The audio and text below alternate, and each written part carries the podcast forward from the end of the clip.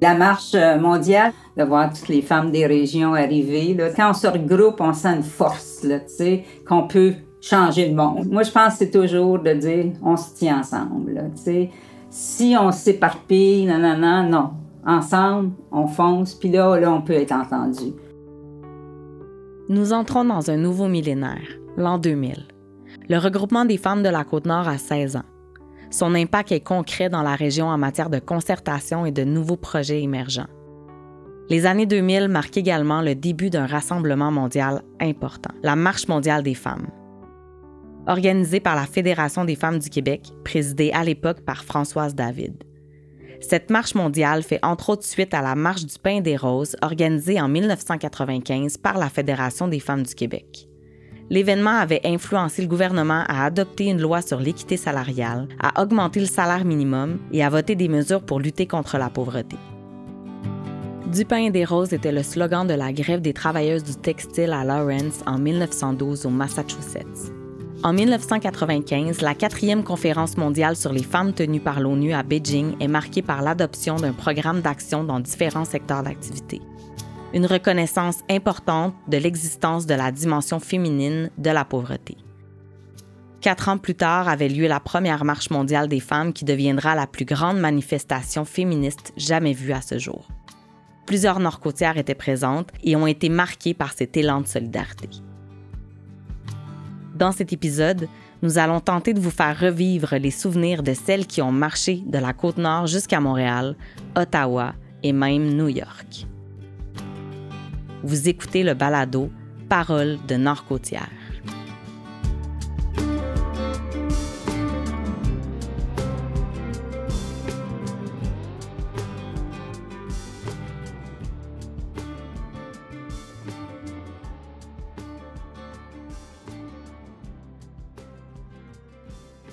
Anne Gagné est l'une des participantes et se souvient de cette époque. Tout ce mouvement-là avait eu un impact au niveau mondial. Premièrement, suite à la marche du Pain des Roses, il y avait eu Beijing, qui était le sommet de l'ONU. À côté des rencontres de l'ONU, il y avait aussi euh, les rencontres des ONG, puis il y avait un volet femmes, d'où il est sorti beaucoup de choses, dont, entre autres, de travailler pour une marche mondiale initiée par le Québec. Beijing, ça devait être en 96-97, je pense, là, de mémoire. Puis dans ces années-là, c'est là que tout a commencé, dans le fond, et qu'il y, a eu toute une organisation mondiale qui s'est faite. Euh, nous, le regroupement, moi, à ce moment-là, j'étais au regroupement. Donc, on participait à ces comités-là pour travailler au Québec. Il fallait sortir les revendications, il fallait décider des revendications. Mais là, c'était mondial. Parce que là, au Québec, sais, ça, ça a eu comme une ouverture aussi sur la violence au Québec. C'est une chose, mais la violence en Afrique, la violence euh, en Europe, la violence en Chine, en Inde, c'est complètement différent. La pauvreté au Québec, c'était quelque chose. Mais là, quand tu arrives dans ces autres pays-là, des tiers-monde, la pauvreté, ça se vit autrement. Fait que c'était vraiment la mondialisation du mouvement féministe. Du pain des roses, c'est pas toutes les régions qui marchaient, c'était un regroupement. Pour le déficit zéro, on voulait du pain pour la nourriture, puis on voulait des roses pour de la tendresse puis de l'amour. Puis il s'est passé quelque chose là. Nathalie Boudreau, première travailleuse au Calax, région Côte-Nord, en 1990.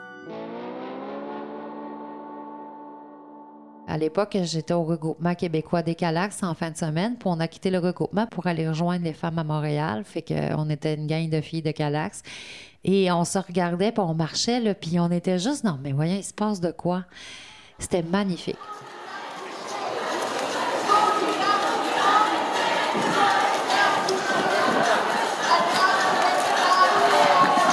C'est dans cette ambiance que les femmes de la Côte-Nord ont rejoint les 6000 organisations non gouvernementales, les 161 pays qui organisaient des marches entre le 8 mars et le 17 octobre 2000, en portant 17 revendications communes pour éliminer la pauvreté et la violence dans le monde. L'événement a mobilisé environ 40 000 personnes, selon ce qu'on peut lire sur le site du Conseil du statut de la femme du Québec.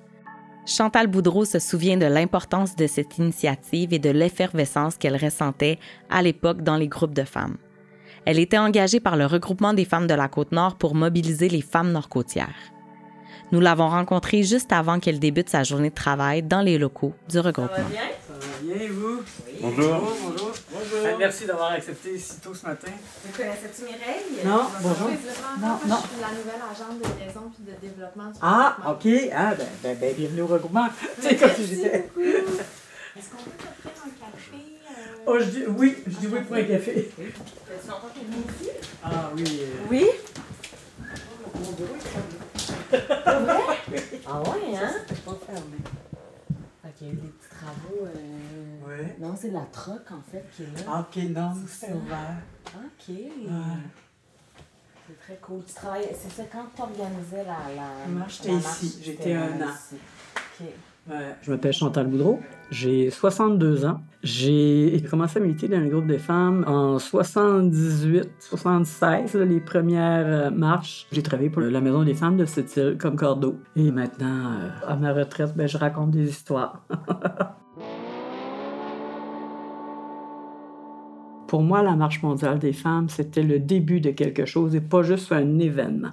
C'était un projet présenté par le regroupement. J'étais en deux boulots, donc euh, j'ai postulé tout tranquillement. Et la coordinatrice de l'époque euh, m'a dit je t'ai embauché parce que quand on a parlé, elle te dit c'est pas un projet, c'est un début de quelque chose.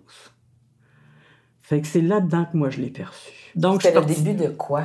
d'un changement. J'avais encore, moi, ces pensées-là de changement euh, social, de on va faire bouger les choses. Et Qu'est-ce qui était se après- passait avant pour que tu sentes qu'il y avait un mouvement? Probablement, je te dirais, l'assassinat de Françoise Lérette qui m'a amené là-dedans. Ouais. Euh, il faut que ça change. Et les mouvements populaires étaient de plus en plus présents, étaient articulés. Et euh, on va pas se cacher, la Fédération des femmes du Québec était très présente.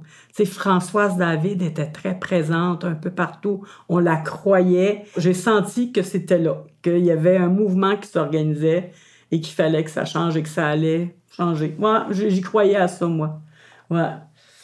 Puis, c'est la Marche mondiale des femmes, ça a été une belle occasion de rassemblement pour les femmes. Ça a été un bel événement. La marche, bon, partir de Bécomo, se rendre Québec, Montréal, euh, certaines de nous sont rendues à New York. Mais ça a été aussi un beau, gros chantier d'éducation populaire. L'année d'avant, on s'est aussi préparé. Et euh, la Marche mondiale des femmes, c'était contre la pauvreté, contre la violence faite aux femmes. Mais la pauvreté, là, oui, on savait un peu ce que c'était. Moi, je travaillais ici, puis des fois, il fallait que j'aille au comptoir alimentaire pendant que je travaillais pour la Marche mondiale des femmes. Là. Fait que, oui, la pauvreté, on savait En tant que En bénéficiaire. tant- ouais, ouais, en tant que bénéficiaire. Le pain rassis. Mais, donc, dans le fond, comme je disais, c'est un grand chantier d'éducation populaire en ce sens que on a entendu parler de plein de choses. Parce que la Marche mondiale, elle a amené une grande mobilisation dans le Québec, mais de plein d'organismes.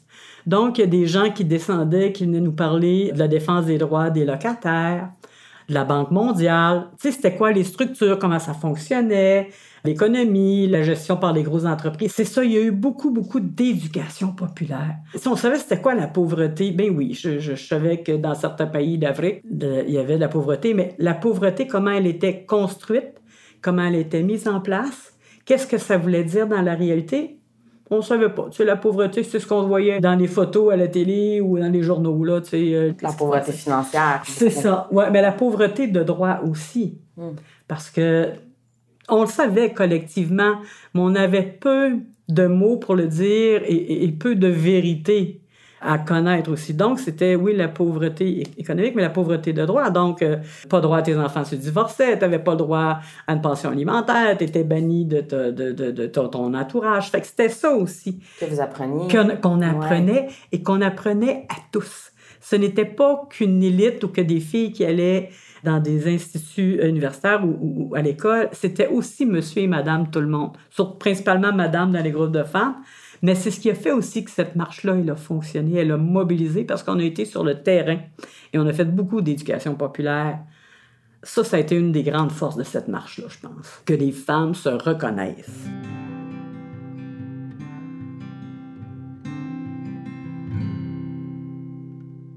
Raconte-moi chronologiquement. Euh, les premiers temps, c'était de développer une stratégie et d'aller chercher du financement.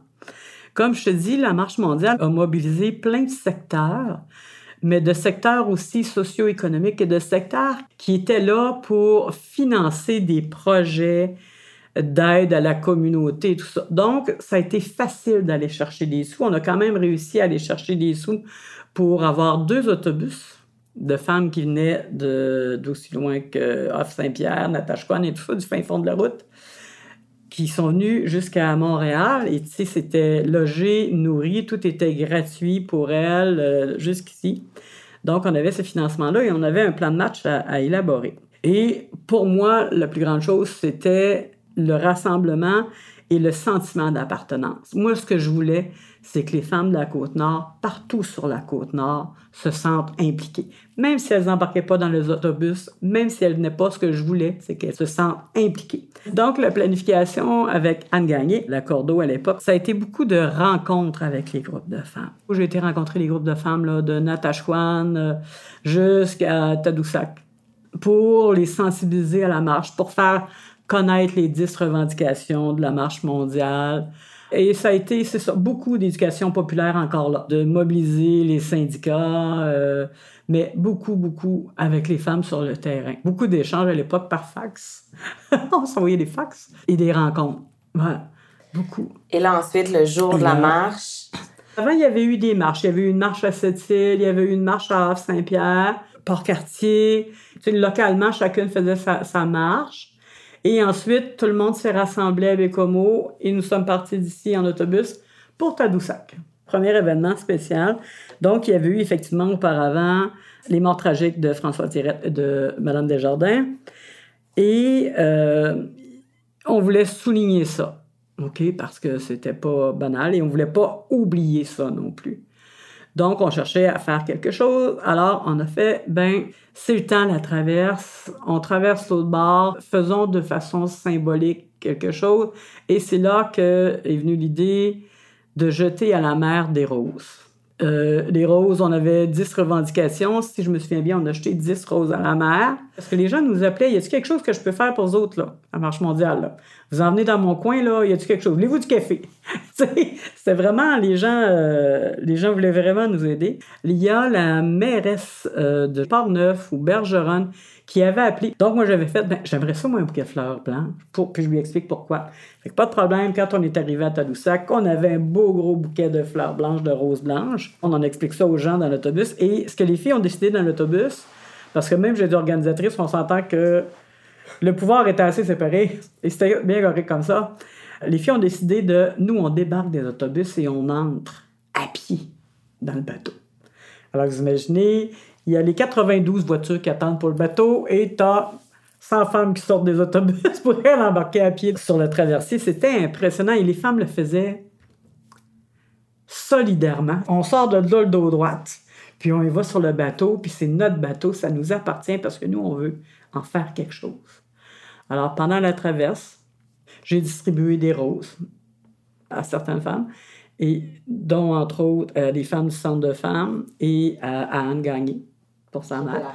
C'est ça, qui était la, de Jeanette Desjardins. Donc, et on a lancé à la mer ces roses-là, en nommant que nous allions poursuivre le combat, poursuivre la lutte en leur nom et au nom de toutes les femmes qui étaient disparues.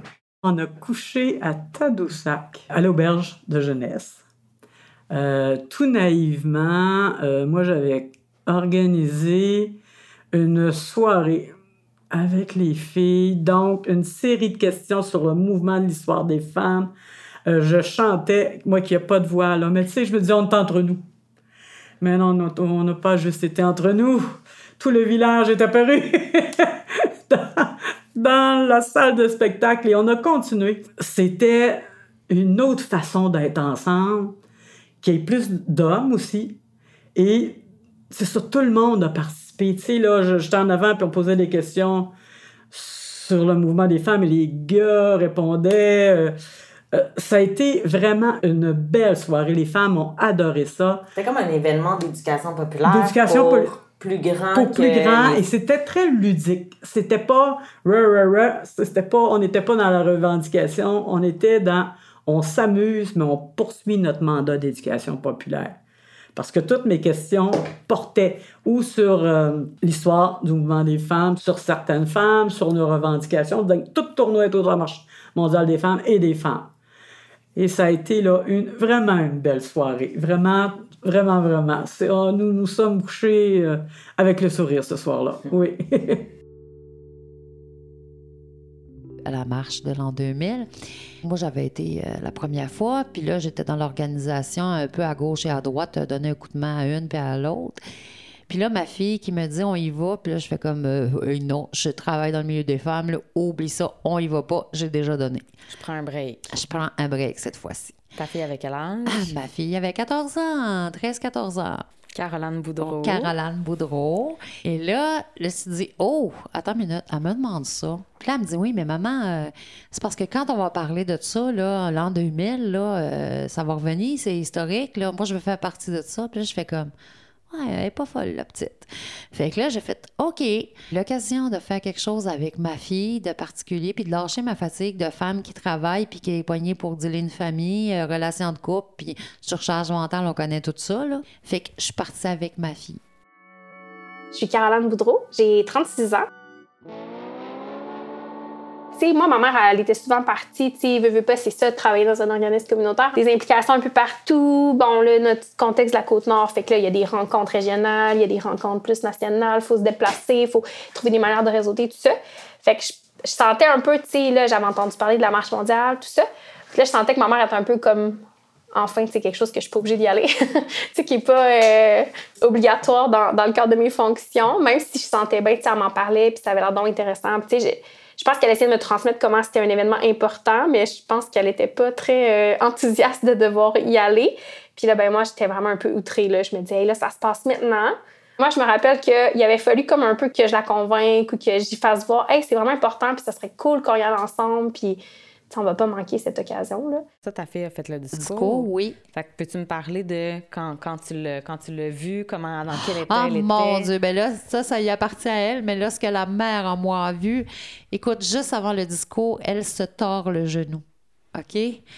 Elle est en grande douleur. OK? Et là, je fais comme. J'essaie de, de- de la calmer, gérer la douleur parce que je sais que c'est très douloureux ce qu'elle vit. Elle veut faire son discours, elle le stress avant le discours, OK? Et je la vois du haut de ses 14 ans, faire son premier discours à un groupe de femmes. Moi, je sais tout ce qui s'est passé avant. Personne ne le sait. Ben, il y a quelques-unes qui le savaient, mais pas, pas énormément. Et je la vois se tenir debout face à une foule de femmes, puis parler, puis je la vois s'illuminer. Quoi de plus beau pour le cœur d'une moment? Ça, c'est ma vision à moi. Elle, elle a peut-être une autre vision, puis c'est bien correct. J'y laisse sa vision. On était à Tadoussac à ce moment-là. C'est sûr que pour moi, ça me paraissait vraiment beaucoup de monde, là, mais après, on a eu d'autres étapes où il y avait encore plus de monde. Ouais, je ne saurais pas dire combien, mais tu sais, on remplissait un peu la petite cour là, de l'auberge de jeunesse à Tadoussac. Là. Il y avait une scène qui était montée là dans un genre de bateau, je pense. Fait que devant, c'était c'était bien plein, c'était grouillé de monde. Incroyable. Puis, t'as-tu le goût de lire le texte? Ben, je peux bien faire ça. On se rappelle que j'avais 13 ans, ça prend un petit peu d'humilité, tout ça. Donc, ça s'appelait Mes raisons de marcher. Je me rappelle encore l'avoir euh, tapé sur l'ordinateur à une époque où c'était pas ça qu'on faisait là, pour faire nos devoirs. Tu C'était. J'étais ouais, un peu déstabilisée par ce format qu'il fallait que je donne, mais je comprenais qu'un texte écrit à la main, ça allait pas le faire. là.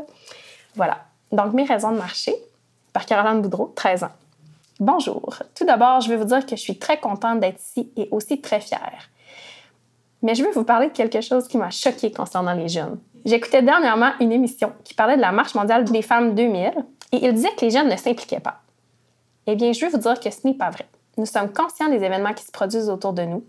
Nous nous sentons concernés par les faits et nous faisons notre mieux pour aider à changer les choses. Je suis ici pour faire bouger les choses. Il y a de la violence partout dans le monde, des guerres, de la famine, mais aussi ici au Québec, parfois dans notre entourage. De la violence dans les écoles, de la violence entre les jeunes. Alors, j'inviterai tout le monde à venir marcher. Et je tiens à vous dire que marcher, c'est d'abord se tenir debout, avancer, suivre des traces, mais aussi en laisser derrière soi. Ça te fait quoi de relire ça? Bien, ça m'a un petit peu émue. Je trouve que c'est quand même pas si mal pour euh, une jeune de 13 ans. Dans ma tête, tout ça, c'était comme un peu un idéal, mais je constate que dans mon texte, c'est sûr que là, j'ai du recul. Maintenant, j'ai j'ai 36 ans, j'en ai plus 13. Fait que, je trouve que je connaissais pas grand-chose de la vraie vie, disons, là, mais je constate que finalement, tu sais, ben, j'avais quand même cette vision-là que tout n'était pas parfait autour de moi, même si ça restait des, des valeurs qui n'étaient pas encore euh, très ancrées ou très concrètes dans mon quotidien, ben j'avais quand même pris la peine de dire euh, OK, c'est beau, c'est une marche mondiale, ça se passe un peu partout, mais aussi, il faut aussi se regarder, puis je sais que ça, c'est un discours qui m'a toujours un peu énervé, là, de penser qu'on est meilleur que tout le monde, là, donc euh, ça me fait du bien, dans le fond, de voir que j'avais inclus ça, puis je trouve que ma dernière phrase est quand même vraiment cool. Tu te sentais fière de Ah, ta fille. écoute, je la regardais aller, puis je me disais, waouh, elle a tellement eu raison de vouloir qu'on fasse ce bout-là ensemble.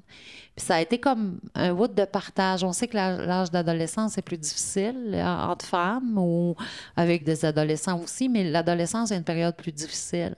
Puis je trouvais que c'était une façon de garder le contact.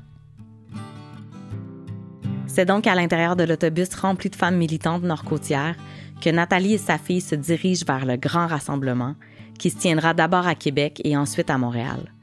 L'ambiance était inoubliable, la solidarité mondiale et surtout incontestable.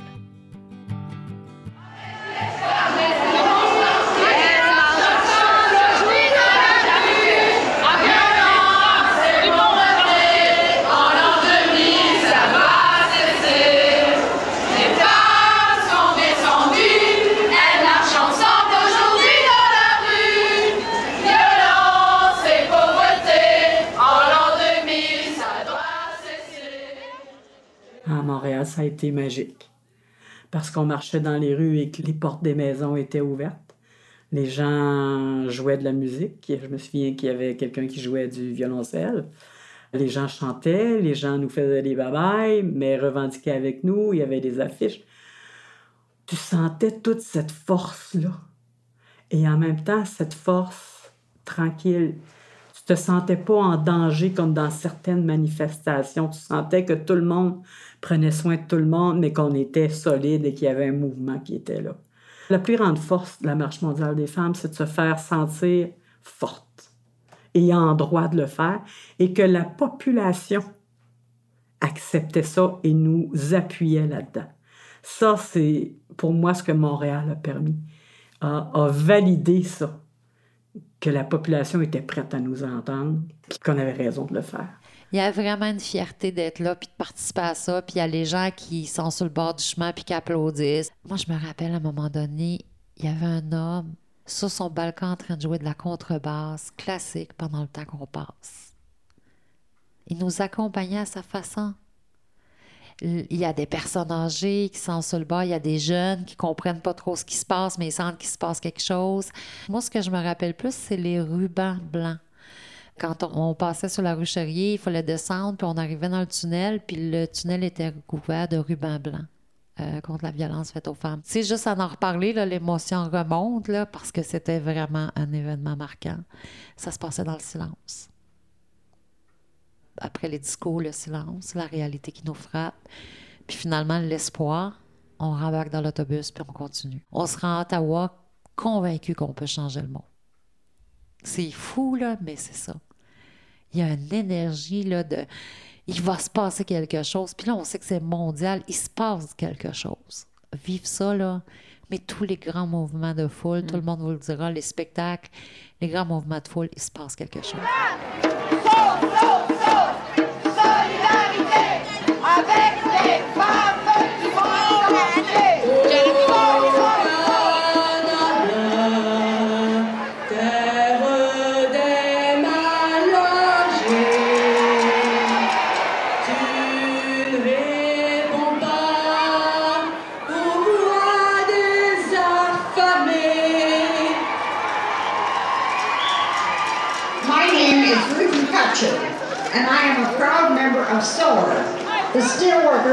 Organization of Active Retirees.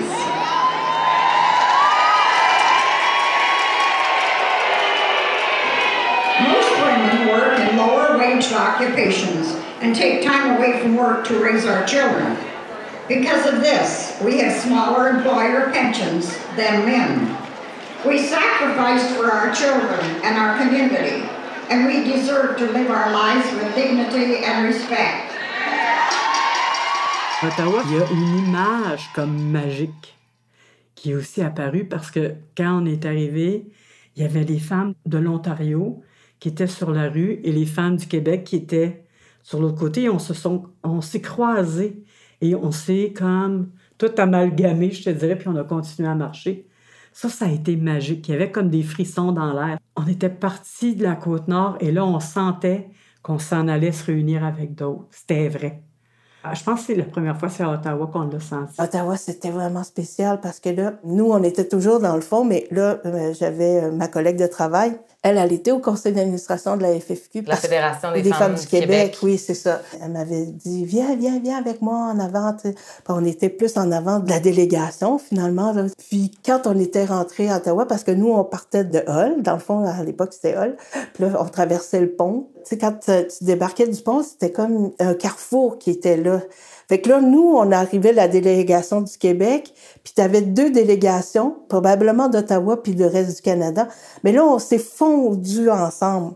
Les trois, c'était vraiment... Puis il y avait les femmes autochtones en avant avec les tambours. Ah, Moi, là, de, de voir ça, là, de... Tu sais, là, on débarque, puis on, on se fond les deux délégations, puis on marchait jusqu'au Parlement, là. C'était comme emporté par le mouvement. Puis après ça, on s'est rendu une petite délégation à New York.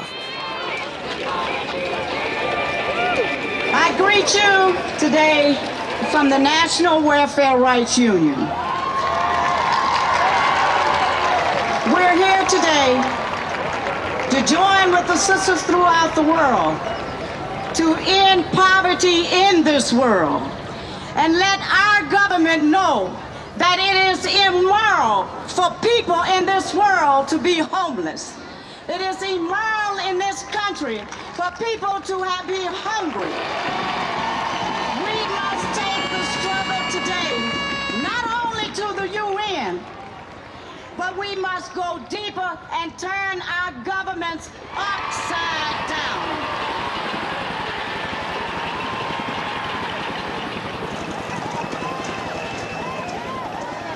Ça aussi, c'était spécial à New York. De voir toutes les femmes de partout, tout le long de l'organisation, en fait, là, de, la Marche mondiale, toutes les années, il y avait euh, un mouvement, en tout cas, de, de, de signature de cartes postales. On devait les envoyer probablement au comité euh, organisateur à Québec. C'était dans des boîtes, puis il y en avait de partout dans le monde. Puis là, à un moment donné, en attendant, près de l'ONU, parce qu'au départ, c'était ça qu'on voulait faire, on voulait se rassembler devant l'ONU, parce qu'il y avait une délégation qui avait été autorisée à, à entrer, mais finalement, ils nous ont pas donné l'autorisation. On était un peu à côté de l'ONU, on pouvait voir un peu, mais on n'était pas devant l'ONU, on n'avait pas le droit. Il y avait le rassemblement qui était là. Puis là, il s'est fait une chaîne. Puis on avait des boîtes de carton, puis on savait que c'était les cartes postales. Puis là, on faisait la chaîne pour amener ça en avant parce que ça allait tout déposer à l'ONU. Probablement, il devait avoir des revendications, puis on devait juste signer. Moi puis Chantal, puis Suzy, je me souviens, on se passait les boîtes, puis on disait « Ah, ça, ça vient de l'Afrique! » Tu sais, c'était comme... Là, tu réalisais c'était vraiment mondial. Mais aussi, on voyait, on voyait les, femmes chinoises, on voyait les femmes africaines avec leurs costumes. Écoute, on se retrouvait là, euh, une vingtaine de filles de Bécomo, de la Côte-Nord, devant l'ONU à New York, avec des femmes de partout. Moi, j'avais des pins la Marche mondiale et j'en ai distribué, j'en ai changé avec des femmes de partout, là. Mais c'est du Mexique, c'est du Japon, c'est de l'Italie, c'est de certains pays d'Afrique. Il y avait des femmes de partout. Partout, tu sais, il y avait des femmes qui venaient d'Afghanistan qui ont décidé ici maintenant, j'enlève mon voile? Et qui savaient que pour elles, c'était excessivement dangereux quand ça allait se savoir. Et pour elles, c'est un geste d'une grande bravoure parce que euh, il y avait probablement des chances que ça se sache de retour au pays. Là. Tout était bien organisé. On avait suivi des cours d'autodéfense. C'est ça, des cours d'analyse de situation. Euh, sais, on savait que quand on rentrait à quelque part, et j'ai encore cette habitude-là, quand je rentre à quelque part, je regarde où sont les sorties, où sont les toilettes.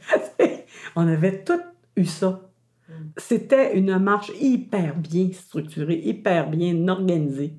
Vraiment. Il y en a beaucoup qui n'ont pas pu se rendre parce qu'ils n'ont pas eu d'autorisation pour venir. Pas évident. Mais c'est ça. Mais on était 5000 à New York. Une délégation de 5000 femmes d'un peu partout dans le monde. Quand même. Ouais. Et l'impact d'une marche mondiale comme ça, Aujourd'hui, comment tu le vois? C'est sûr que si on regarde ça froidement, en fonction des revendications qu'on avait, de ce qu'on a demandé, on a fait peu d'avancées, surtout au niveau de la pauvreté. OK, euh, on va pas se cacher, les femmes sont encore les plus pauvres de la société.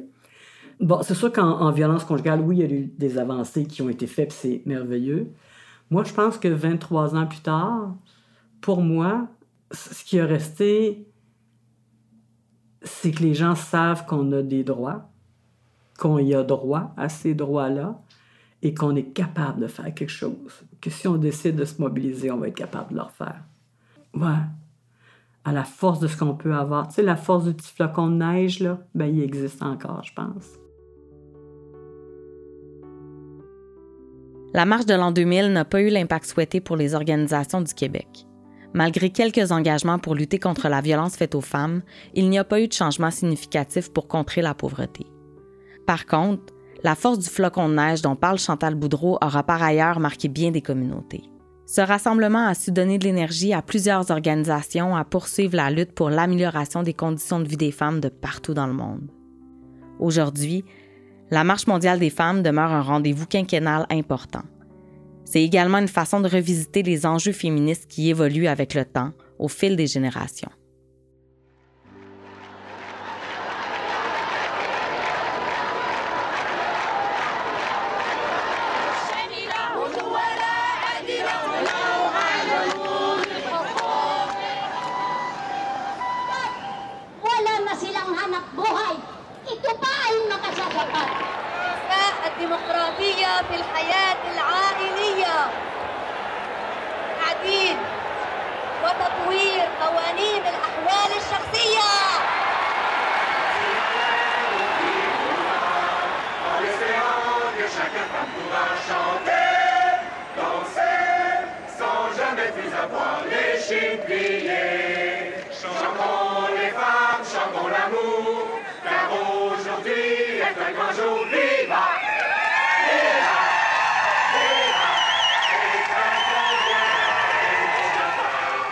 Est-ce que tu peux me parler d'une femme de la Côte-Nord qui t'inspire et me dire pourquoi? Ma fille, parce que je regarde ce qu'elle est rendue puis ce qu'elle fait aujourd'hui, je trouve ça génial. Elle est doula, la naissance, l'accompagnement des familles, aller à la maison des familles. Euh, Elle-même est maman de deux beaux petits-enfants. Je la regarde aller, je la regarde comment elle travaille, comment elle veut aider les gens, comment elle veut changer les conditions de vie, comment elle questionne le système.